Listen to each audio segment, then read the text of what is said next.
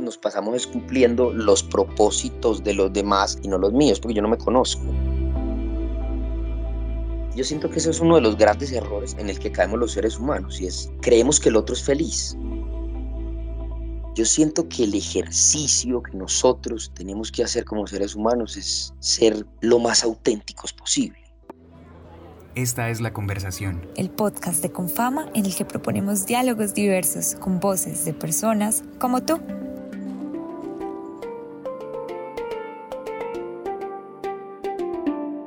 Hola, yo soy Margie, periodista de Confama, y les doy la bienvenida a esta nueva temporada del podcast La Conversación, en donde vamos a reflexionar alrededor de los propósitos, por qué son necesarios, cómo cumplirlos a pesar de las adversidades, cómo identificar cuáles son los nuestros, qué dicen las ciencias del comportamiento, entre otros temas.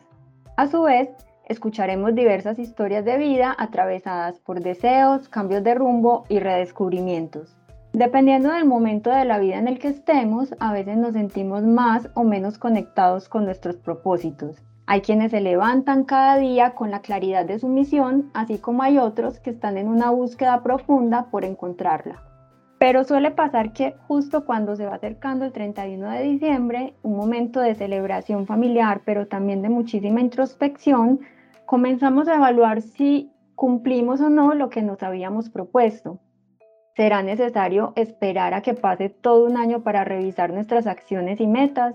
¿Es posible cambiar de propósitos en medio del camino? ¿Cada propósito es un nuevo comienzo o por el contrario, estamos hechos de propósitos que pueden ir en direcciones distintas. Para dar respuesta a estos y otros interrogantes me encuentro con Juan Fernando Celis. Él es psicólogo clínico y ha construido su concepción de propósito a través de su profesión, pero como todos, también a través de su experiencia humana. Juan Fernando, bienvenido, qué gusto tenerte en este espacio. Muchas gracias Margie por la invitación, pues y a todos los que nos están escuchando también muchas gracias pues por disponerse para el espacio. Juan Fernando, es común asociar los propósitos, en especial los de Año Nuevo, con cambios importantes en nuestros hábitos, mentalidad o personalidad. ¿Cómo definirías tú los propósitos y qué tipos de propósitos existen? Margie, mm, cada uno tiene sus, digamos como su, su manera de ver el mundo y digamos, sus propósitos a nivel individual, a nivel familiar, social.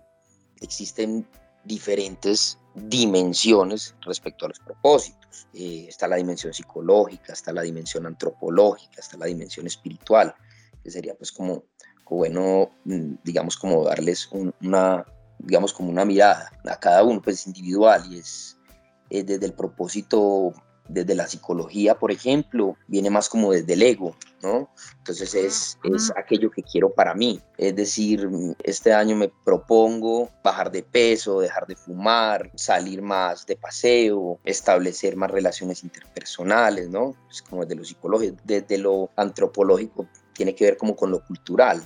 Entonces es, digamos, como todas aquellas creencias eh, eh, que, están instauradas en la cultura, digamos como todos estos elementos que emergen de la cultura que son, por ejemplo, las tradiciones que hay con respecto al 31 de diciembre, entonces me como las 12 uvas, me pongo las lentejas en el bolsillo, con una maleta y me voy a dar una vuelta pues como con la maleta, todo eso hace parte de, digamos, como de la, de la dimensión antropológica. Está la dimensión espiritual, que ya tiene que ver con los valores de sentido de la vida. Entonces es como diferenciarlos. Este propósito, pues de dónde, a, qué corresponde y si realmente es mío y para mí qué es un propósito. Si nos ponemos a mirar, para mí, ¿qué es la palabra propósito? Miremoslo desde la definición como tal. Propósito viene de proponer, de poner en marcha, de, de dirigirnos hacia algo mm, con determinación, un objetivo por alcanzar. ¿Realmente sí estoy conectado con ese propósito que me estoy planteando? Esa sería la pregunta para mí, ¿qué sentido tiene cumplir ese propósito?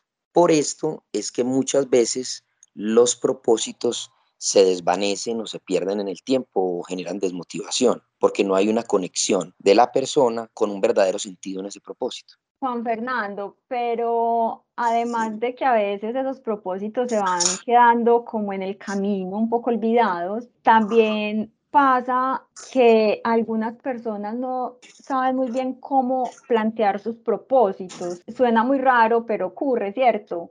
¿Cuál sería la forma más adecuada de hacerlo? O sea, si yo en este momento digo, no tengo ni idea de qué quiero hacer con mi vida, ¿tú qué me recomendarías? La recomendación que yo siempre hago en ese sentido es, te lo voy a poner de ejemplo y aquí vamos, vamos a tomar un aspecto cultural y un aspecto psicológico, ¿listo? Lo veía hace poquito por ahí en una, en una imagen, en una frase. Entonces dice, cómase las 12 uvas, pero también vaya a 12 sesiones de psicoterapia, ¿cierto? Porque es que si yo no me miro, si yo no tengo esa capacidad de introspección, entonces voy a adoptar propósitos sociales, propósitos que los demás dicen que hay que cumplir. Por eso nos pasamos también, digamos, en determinadas situaciones, cumpliendo propósitos de los demás. Entonces yo me tengo que casar porque hay que casarme, porque esto es lo que sigue. Entonces yo tengo que estudiar esto porque es que es lo que dice la sociedad, lo que dicta la sociedad que hay que estudiar, o porque yo tengo que hacer esto o lo otro. Entonces nos pasamos cumpliendo los propósitos de los demás y no los míos, porque yo no me conozco. Si yo no voy a terapia, si yo no me miro, si yo no tengo la capacidad de revisar mi historia, cuáles han sido las situaciones que me han marcado, si de pronto hay situaciones o ciclos no, que no he cerrado, situaciones inconclusas, dolores de la infancia, situaciones catastróficas que de pronto no he resuelto, entonces yo voy a estar buscando un montón de cosas que realmente lo que me van a generar es sensación de bienestar y no voy a ir a lo profundo. Entonces no, ni siquiera me conozco y si yo no me conozco, ¿cómo voy a saber qué quiero? Claro, y retomando un poco esos propósitos que son más culturales propios, yo creo que las redes sociales también alimentan mucho el estar comparándonos todo el tiempo con otras personas, ver que otros, eh, como decía, ya compraron carro, tienen mi misma edad y yo no, o ya están estrenando su apartamento y yo me quedé, ya se casaron, etcétera. Incluso también muchas personas creen que conseguir en Instagram una cuenta, pues como como se diría, de asesoría psicológica es suficiente.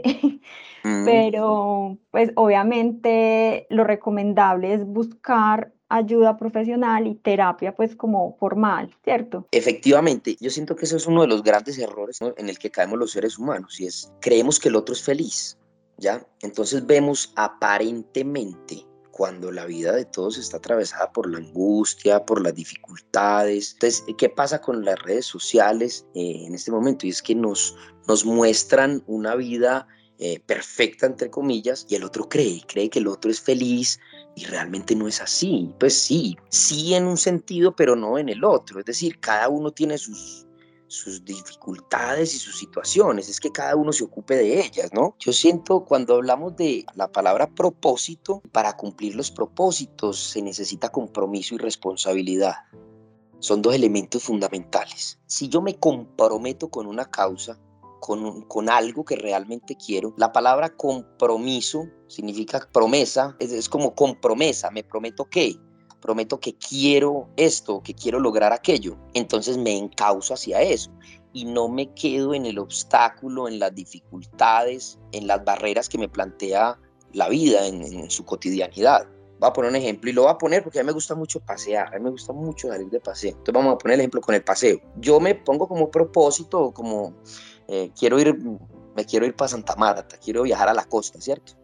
Entonces yo qué hago? Pues yo organizo el carro, pues si tengo carro particular o si no, pues como que separo los, los tiquetes de avión o, de, pues, en bus, ¿cierto? Pero yo me planeo, organizo, organizo la ropa, lo que me voy a poner un día, eh, separo pues como el dinero, los recursos que, que voy a, a necesitar, ¿cierto? Todo bonito todo muy bien. Compro el bloqueador, compro eh, las gafas de sol y todo el cuento. Pero resulta que yo arranqué y yo no contaba con que hay un derrumbe bajando por, por Santa Rosa de Oso, hay un derrumbe.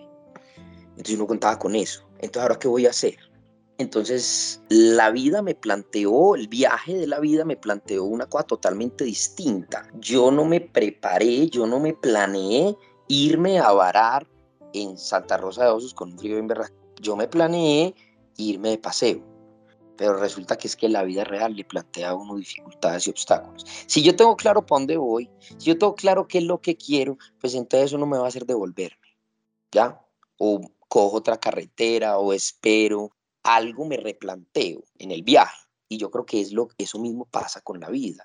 La vida, uno se planea cosas, ¿cierto? Pero la vida de un momento a otro le cambia a uno completamente, completamente. Entonces, ¿ahora qué hago?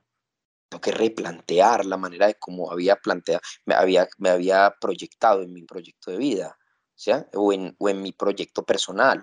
A propósito de lo que mencionabas, del propósito como un compromiso, Juan Fernando, ¿tú cuál crees que es ese propósito que generalmente cuesta mucho cumplir? Yo siento que el propósito que cuesta mucho cumplir es con el que no estoy comprometido y el que no tiene significado para mí. Cuando, realmente, cuando realmente hay un propósito con sentido, yo lo cumplo.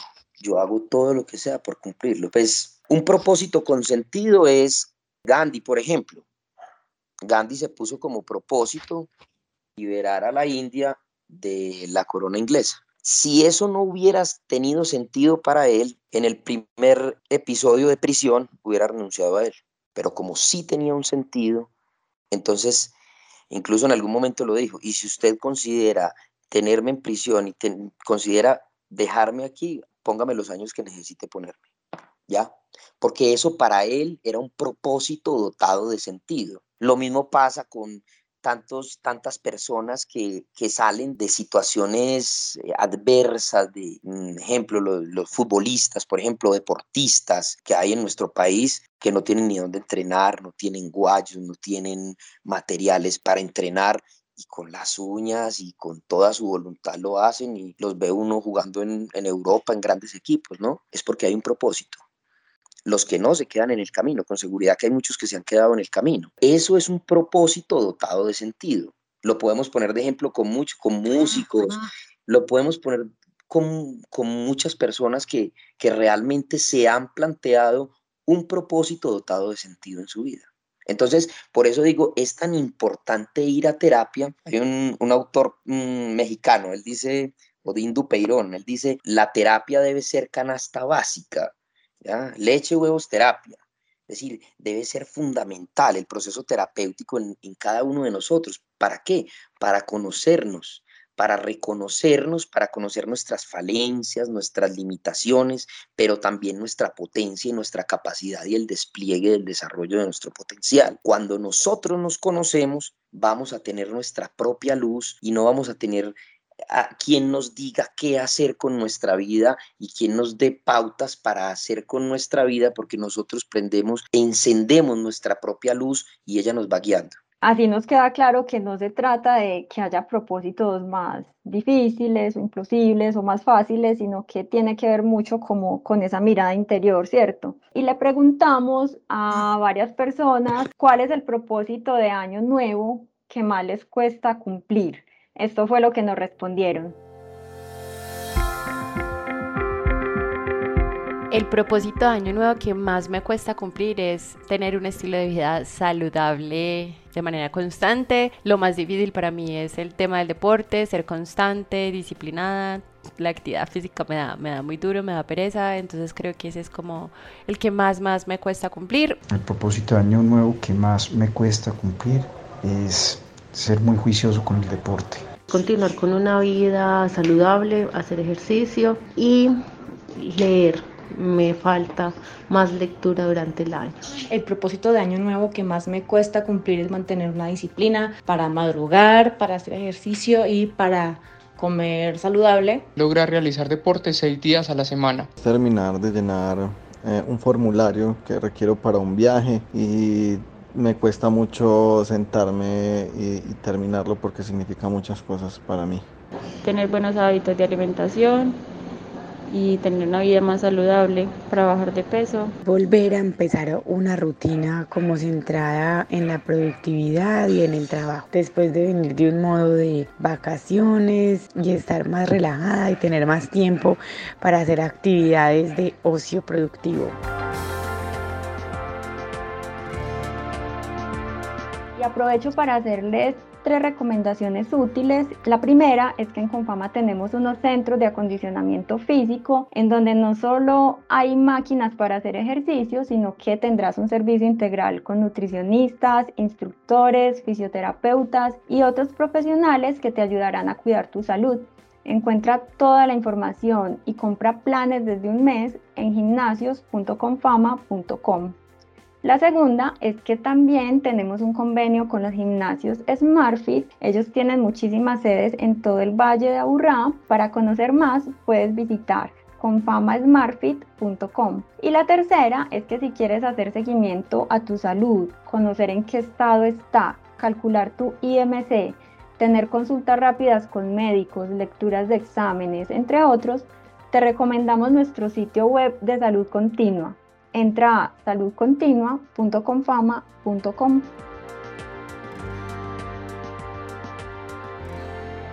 Según un popular estudio realizado por la Universidad de Scranton, solo entre un 8 y un 12% de la población que se plantea propósitos de año nuevo los cumple. Entre el 80 y el 90% de hecho abandonaron su objetivo a las seis semanas de empezar el año. Es decir, que para esta época más o menos en febrero, ya habían dejado de ir al gimnasio o ya habían empezado a comer chatarra. Juan Fernando, ¿tú crees que esto es cierto? Porque 8% es un número demasiado bajo. ¿Por qué fallamos tanto a la hora de hacer realidad estos propósitos de año nuevo? ¿Cómo podríamos plantearnos propósitos un poco más realistas? Te lo nombraba ahorita como el aspecto antropológico, ¿no? Tenemos que esperar a que sea 31 de diciembre para, planear, para plantearnos algo y por qué no lo podemos hacer un 12 de abril, por qué no lo podemos hacer un 20 de agosto, por qué no lo podemos hacer en otro momento. Yo fumé 20 años y un 10 de octubre dije no fumo más y no volví a fumar. Yo dos años sin fumar. ¿Por qué tengo que esperar a que sea 30? ¿Por qué no puedo ser eh, hoy domingo me, planteo, me pongo como propósito hacer esto, dejar esta relación que ya no va para ningún lado, eh, cambiar este trabajo que ya realmente no, mm, ingresar a esta universidad, tomar la decisión de hacer algo que realmente vaya en coherencia con lo que yo quiero. Yo siento que el ejercicio que nosotros tenemos que hacer como seres humanos es ser lo más auténticos posible, conectarnos con nuestra verdadera esencia. ¿Y qué es lo que pasa? Yo no sé si aquí me estoy yendo por otro lado, pero es, como intentando contextualizar un poco la idea. Estamos en, en un momento de nuestra sociedad muy convulsionado, muy conmocionado, hay mucho caos y todo el tiempo hay mucho ruido. Yo siento que nosotros necesitamos espacio para la quietud, eh, para el encuentro con nosotros, para reconocernos, para una pausa activa a nivel existencia. Ahorita estabas eh, enviando pues como el mensaje de, los, de los gimnasios y del cuidado del cuerpo y el cuidado del ser, ¿no? Yo siento que eso es importante, lo tenemos que hacer, eh, aquietarnos un poco, eh, ocuparnos de nosotros, no, no todo sea trabajo, que no todo sea responsabilidad. Si nos ponemos a mirar todo el tiempo, estamos trabajando, cuando no estamos trabajando, estamos haciendo las cosas del hogar, mm, pagando facturas, haciendo filas, en temas de salud, todo el tiempo ocupados, nosotros estamos todo el tiempo ocupados. Y yo siento que a veces es necesario quedarnos en quietud para que el agua se repose y se asiente un poco la, tierra del fondo y poder ver a lo profundo, ¿no? Yo creo que esa es la tarea. En la medida en que yo silencie un poco ese ruido externo que me desconcentra, pues voy a estar más claro y voy a escuchar mi intuición, voy a la voz de mi conciencia y esa es la que me va a guiar. ¿Ya? Todo el tiempo estamos buscando afuera, afuera, afuera, respuesta, afuera todo el tiempo, ¿no? Le decía yo hace algún tiempo a mi terapeuta, Arturo Bustamante, le digo yo, estaba en una situación muy difícil, le digo yo, es que yo no sé qué hacer. Entonces él, él es una persona muy tranquila y me dice, cuando uno no sabe qué hacer, no hace nada estamos acostumbrados a que todo el tiempo tenemos que estar haciendo. Y entonces, ¿qué hago? Y qué? No, a veces no hacer es hacer. Entonces, una manera mm, muy directa de poder encontrar realmente nuestro propósito de vida es no hacer nada, es quedarnos quietos. es escucharnos, es sentirnos, sentir nuestras emociones, que nos mueve, que nos conmueve, que nos llama, que nos convoca realmente. Porque posiblemente si yo voy al gimnasio, eh, me propongo y al mes no quiero ir, es porque yo no estoy en sintonía con eso. Ya, propóngase otras cosas. Busque otras cosas que realmente para usted sean significativas y déles fuerza. Pero no es porque está de moda ir al gimnasio. No es porque está de moda montar en bicicleta, porque la compro y, al, a los seis meses ya, ya la bicicleta está guardada en el, en el cuarto inútil, ¿no? y muchas cosas, y con muchas cosas puede pasar lo mismo. Es cierto, es una gran reflexión eh, esa que nos das de, de, mirar más hacia adentro y menos eh, hacia afuera. Y bueno, seguramente quienes han experimentado cierta ansiedad cuando está revisando sus redes sociales y comparándose y pensando en todo lo que se ha hecho o que no, seguramente, pues como que van a ser muy receptivos con este mensaje, bueno, que al menos traten de, parar un momento. El, ritmo de la vida moderna nos está consumiendo un poco, bueno, a veces sentimos eso. Yo, yo creo que nos está consumiendo un poco, no, nos está consumiendo, nos perdemos, nos perdemos en el caos y yo creo que es sano para nosotros hacer esas pausas que nos saquen un poco de ese caos y que nos permitan vernos desde, otros, desde otras perspectivas, ¿no? Desde otra, una mirada distinta. Les quiero poner, digamos, como una analogía y es, hace, hace algún tiempo tuve un problema en un ojo, pues, consulté, me, me empieza a revisar los ojos y me dice, uy, no, entonces me preocupa esto y empieza a hacer caras y yo, ¿qué pasó? Me dice, no, lo que pasa es que tenés una enfermedad que se llama queratocono y esa enfermedad es que la córnea, que es redonda, se va convirtiendo como en un embudo y desenfoca la visión, empieza uno a ver borroso. La tenés muy avanzada, esto es a grado 4, es hasta grado 4 y vos la tenés por ahí en grado 3 y grado 4 es trasplante córnea. Y yo, ¿cómo es eso? Mm. El doctor Luis Fernando Zapata me dice, sí, Juan, tenés eh, y tenemos que hacer un examen más especializado porque esto es complicado. Entonces yo le decía, pues como intentando cambiar el, el diagnóstico, y le digo, pero si yo por el otro ojo veo bien, yo por el ojo izquierdo veo bien. Y me dice, no, no, porque lo, lo tenés en los dos y muy avanzado. Y yo, pero si yo veo bien por el ojo izquierdo, y me dice, no, para tener esa enfermedad con ese grado de avance es porque la tenés hace muchos años. Entonces vos crees que ves bien porque siempre has visto así, pero así no se ve. A mí me parece profundo eso es decir, nosotros creemos que así se vive porque siempre hemos vivido así, pero resulta que hay otras formas de vivir, hay otras formas de existir y eso a eso es lo que tenemos que generar apertura, a que realmente nosotros nos conectemos con esa capacidad de expandir nuestra conciencia y de ver con ojos nuevos la vida todos los días. Es que yo aprendí a vivir así, sí, pero hay otras formas. Es que yo siempre he sido así, pero hay otras maneras de ser. Por eso yo no debo decir es que yo soy así, porque eso de alguna manera me limita como ser humano. Yo estoy siendo así, pero yo puedo seguir siendo distinto yo puedo redireccionar la forma como he vivido, yo, yo puedo vivir de acá en adelante distinto, por eso yo soy el conductor de mi propia existencia. Entonces yo elijo para dónde voy, qué dirección le voy a dar a mi vida, que hay cosas, que hay elementos externos, que hay situaciones en las cuales al azar de la vida, situaciones catastróficas y dolores inevitables que también aparecen. Sin embargo, pese a todas esas circunstancias, siempre soy yo quien da dirección. Nosotros somos seres indeterminados, a mí no me determina la situación, a mí me determina la actitud y la voluntad con la que yo asuma la vida, con la que yo asuma las situaciones que la vida me plantea. Por eso siempre eh, Facundo Cabral lo nombraba como tienes un ser humano a cargo y ese eres tú, a ti debes hacerte libre y feliz. Entonces yo puedo culpar a los demás, puedo culpar las circunstancias, puedo poner afuera o puedo hacerme cargo de. Juan Fernando, ahora vamos a escuchar otras opiniones. Les preguntamos a algunas personas cuál es ese propósito de vida que lleva años tratando de cumplir, pero que no has logrado. Esto fue lo que nos dijeron. El propósito de vida que tengo y que aún no he, cumplido es vivir uh, fuera del país, con mi familia, todos juntos.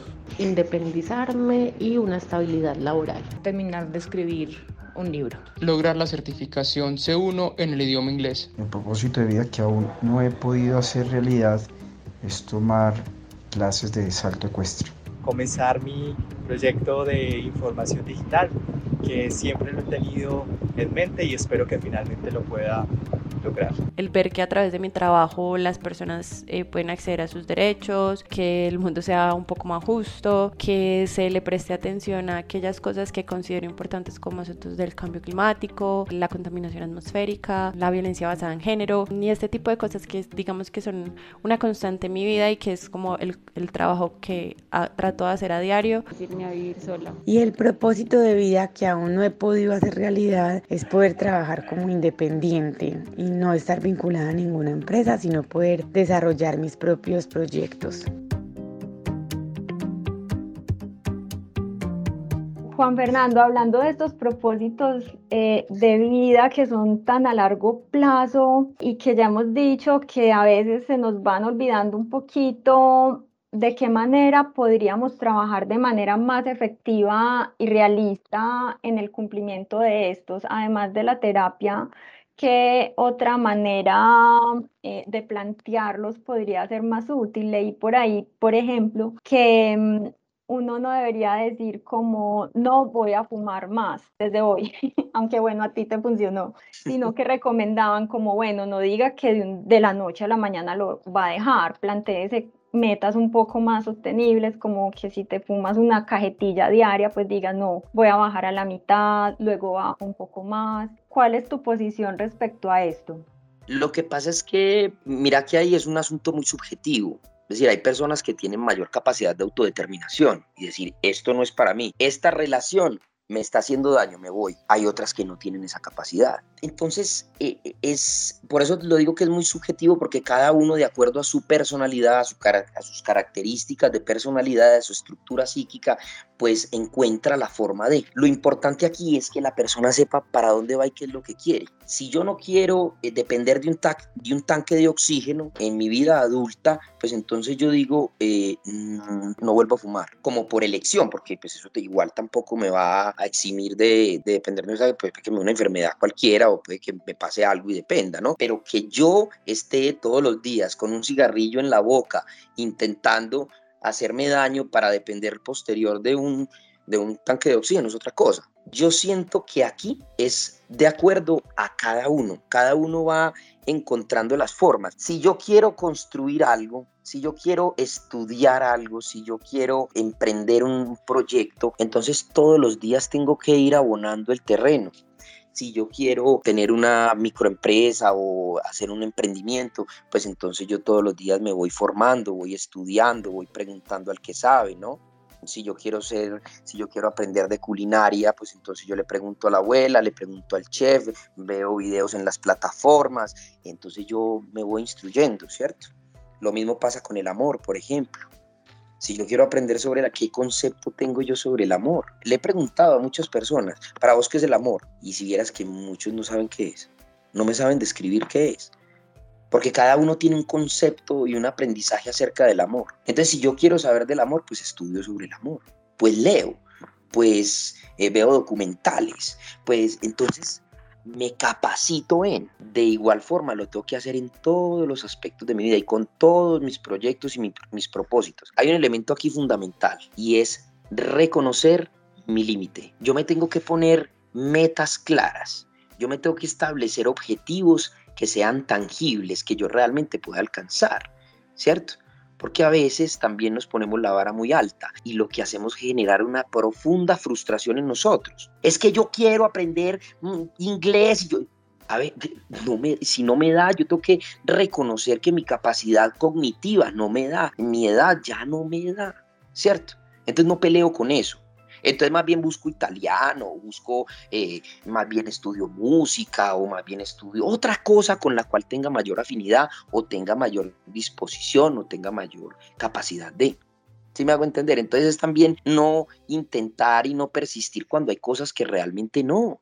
Si algo hemos aprendido en los últimos tres años es que la vida puede cambiar en cualquier instante, como decíamos ahorita. La pandemia frenó muchos planes, sueños, propósitos, cambió vidas, dificultó en muchas dimensiones el desarrollo de una vida, entre comillas, normal. Juan Fernando, tu experiencia personal, el hecho de tener una discapacidad física no ha sido un impedimento para desarrollarte profesionalmente y ayudar a otras personas que han pasado por situaciones similares. Cuéntanos un poco de esto, de las adversidades que llegan a la vida como de manera tan inesperada, cómo no reponernos, sino cómo afrontarlas y seguir adelante, incluso cómo replantear los propósitos. Yo creo que nosotros naturalmente no nos preparamos para la adversidad y además qué pereza. Pues voy a ver si me accidento dentro de ocho días. Yo creo que eso no, ¿cierto? Uno no se prepara. Vamos a ver si dentro de un año llega una pandemia y nos cambia toda la dinámica de la vida. No, uno no se prepara para esto. Sin embargo, hace parte del proceso natural de estar vivos. El hecho de estar vivos, estamos expuestos a que nos pase cualquier cosa. Ahora, cuando hay un acontecimiento, una situación dolorosa, un evento adverso, una situación como Mm, digamos que nos cambia la vida, primero, lo primero que nosotros tenemos que hacer es reconocer nuestras emociones y conectarnos con lo que estamos sintiendo. Siento angustia, siento angustia, siento mucha angustia, estoy muy preocupado, eh, tengo miedo, eh, llanto, eh, tristeza, soledad, es decir, reconocer todo eso que implica atravesar por momentos dolorosos, porque esa es una de las cosas que nos están vendiendo ahora, y es que todo lo podemos, y es que tenemos que ser fuertes, y es que yo tengo la capacidad, y es que no, no, no, yo sé que tengo la capacidad, pero eh, yo tengo que llorar, yo tengo que expresar, yo tengo rabia, tengo, siento angustia. Entonces es, yo creo que aquí luego la, la inteligencia emocional la tenemos que desarrollar, pero completa, porque nosotros tenemos que conectarnos y reconocer nuestras emociones. Pero es que no puedes estar así. Hagamos el ejercicio. Cuando quieran, pueden hacer el ejercicio de que alguien les pregunte cómo, cómo amaneces mal, para que vean el mm. regaño que nos pegan. Nos pegan un regaño tremendo. O sea, nosotros no podemos sentirnos mal. Nosotros tenemos que estar todo el tiempo riendo y todo el tiempo felices y todo el tiempo agradeciendo. No, hoy estoy triste. ¿Cuál es el problema en yo sentirme triste? En yo sentir que estoy, que, estoy derrotado, que, no tengo ganas de, que no tengo fuerzas, que, estoy cansado. Yo primero tengo que transitar por, por todo eso. Ahorita me lo preguntabas con Juan Fernando Celis, cómo ha puesto como al servicio de, de su profesión la discapacidad y pues precisamente, o sea, yo atravesé por el dolor, por la angustia, por la tristeza, tuve que pasar momentos muy difíciles. Ahora, Posterior a eso fui construyendo algo que me fue permitiendo a mí generar mayor empatía con las personas que también sufren de dolores crónicos, que también tienen situaciones dolorosas. Entonces me conecta más con el otro, pero no lo utilizo como desde el ejemplo, venga, que es que usted yo pude y usted, no, no, no, cada historia es distinta, cada uno es diferente, cada uno asume las dificultades de manera diferente. Entonces, y yo viví un proceso y a mí me dolió mucho, entonces yo no tengo por qué exigirle al otro que haga lo que yo hice. ¿Cierto? Cada uno lo va haciendo. Yo creo que me conecta más la discapacidad en la medida en que me, me genera mayor empatía con el otro, ¿ya? Entonces comprendo el dolor del otro, comprendo la tristeza y la angustia, como desde ahí. Porque vivirlo de todas formas sí genera cierta empatía. Pues si conversas con alguien que sabes que vivió de alguna forma lo mismo, puede ser más fácil, eh, pues como ser más sincero con tus sentimientos o sincera. Claro, es como un, como un entre pares. Claro, yo le creo más a una persona que, que sé que ha vivido esto y que sé que se conecta por lo que yo estoy atravesando y lo que estoy sintiendo, ¿no? Entonces yo creo que, digamos que la discapacidad para mí ha sido una herramienta en la medida en que me genera mayor conexión y empatía con el otro. Reconocer la limitación, como parte del proceso de la vida, porque es que nos creemos que lo podemos todo. Todo el tiempo nos invitan, es que usted tiene que ser autónomo, es que usted tiene que ser independiente, es que a las personas, por ejemplo, que se sienten frustradas, como lo nombrabas ahorita, por no estar, eh, por no tener su independencia, por ejemplo, de casa, pues es que en este momento es eh, no más por negocio, es sano vivir con los padres y poder compartir gastos, ¿no? Entonces yo me puedo individuar eh, de manera psíquica, pero vivir en la casa de mi mamá, ¿no? Pues no hay rollo con eso, en algún momento la vida me permitirá salir de allí. Entonces nos han mostrado, esta sociedad nos dice que la independencia, que la independencia, hay un autor que se llama Leo Buscaglia y él dice, nos invitan todo el tiempo a ser independientes y dicen pues que esa es una manera de, ser feliz, no, pues como la independencia y, resulta que no, yo, yo, yo a mí no me da, pues no me da temor decir que dependo de los demás, qué bueno poder decir te necesito, qué bueno poder decirle a la pareja, qué bueno poder decirle a, la mamá te necesito. Sí, qué bueno también que le digan a uno te necesito, pues como pareja, como hija. Claro, claro, entonces no, nos enseñan todo el tiempo, no, o sea, tenemos que ser independientes, independientes, y, por eso nos vamos, todo, todos los días nos vamos volviendo más solos, ¿no? Incluso hasta la parte eh, financiera, ¿no? Tienes que ser tu propio jefe y todo el cuento, entonces eh, todo el tiempo es yo solo, yo solo, yo no, yo no soy solo, yo soy con el otro. Yo soy a través del otro, con seguridad que si yo me voy de paseo, no quiero irme solo. Sí lo disfrutaría solo, pero lo disfrutaría más con alguien, con una persona al lado, con alguien con quien compartir, con quien acompañar, porque nosotros somos seres sociales, somos sujetos sociales, ¿no? de presencia, de encuentro.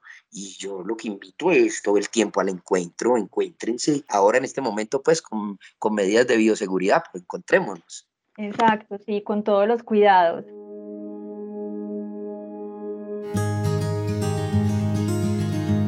Juan Fernando, para terminar esta conversación, porque a pesar de que parece un tema supremamente sencillo, pues daría para hablar todo el día de los propósitos, quisiera que justamente le enviaras un mensaje a esa población frustrada, a la gente que en este momento se siente frustrada porque tenía muchas expectativas al inicio de este año y en este momento no han empezado con el cumplimiento de, sus propósitos. ¿Qué le dirías a estas personas? Yo les diría que desde que haya vida hay posibilidad. Entonces es posible que en este momento, y nos hemos acostumbrado mucho a la inmediatez, y los procesos humanos son de tiempo y de paciencia y de construcción y de forjarnos yo diría que desde que hay vida hay posibilidad, que todo el tiempo tenemos la posibilidad de seguirnos replanteándonos, de seguir replanteando nuestros proyectos de vida. Hay, hay tres, aquí quisiera como cerrar eh, nombrando desde la logoterapia, que es la teoría de, del doctor Víctor Frank, él, él, nombra tres valores de sentido de la vida, tres, tres caminos a través de los cuales uno va hacia el descubrimiento del sentido profundo de la vida. Y es, uno es los valores creativos, es lo que yo, yo como persona, yo Juan Fernando Celis hago por el otro. ¿Qué entrego? ¿Qué estoy haciendo por la humanidad? Cuando Juan Fernando Celis o cuando fulanito de tal no exista, ¿cómo lo van a recordar? ¿Qué hizo por, por los demás? Por los animales, es que yo tengo una fundación de perritos, es que yo ayudo a una fundación, es que yo ayudo esto, es que yo hago aquello por los demás.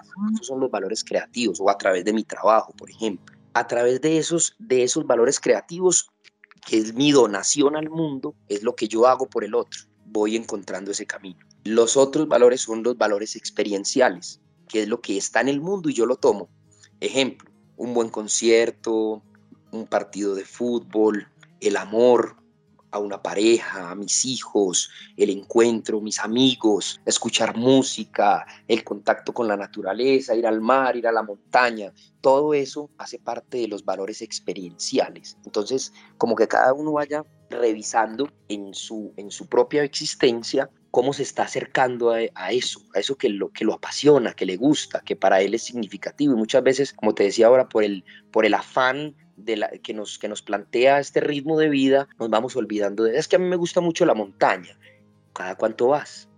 Es que a mí me gusta mucho eh, tal cantante, bueno, lo escuchas, eh, em, vas de pronto a un concierto de él o, o, de pronto escuchas música de él o salís a algún lugar, pues como que cada uno se vaya preguntando qué lo mueve, qué lo apasiona, qué le gusta. Y el otro de los valores es el valor actitudinal. Yo creo que ese es uno de los más difíciles porque ese es el, la actitud con la que encaro las situaciones difíciles que la vida me plantea. Entonces para ese no me puedo, no puedo simularlo. Yo en los otros me los puedo preguntar. Bueno, yo estoy haciendo esto por el mundo, estoy tomando esto del mundo, pero este no. Este es cuando la vida me pone una situación adversa, con qué actitud la he asumido.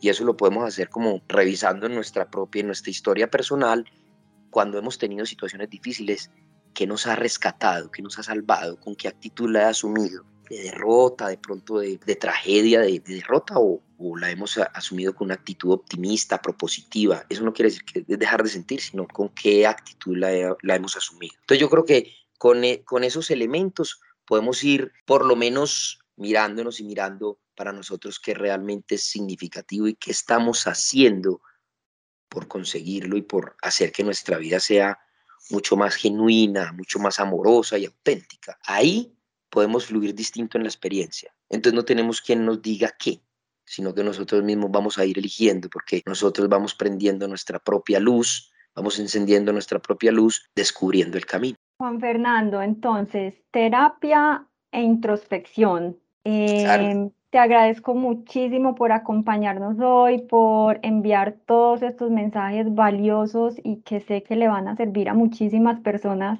que nos están escuchando. Y bueno, nos vemos en un próximo episodio del podcast de la conversación.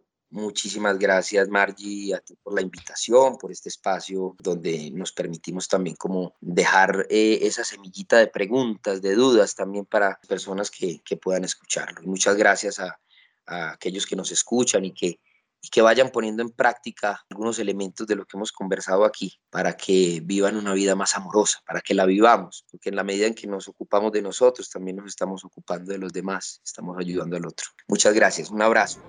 Esta es La Conversación. El podcast de Confama en el que proponemos diálogos diversos con voces de personas como tú.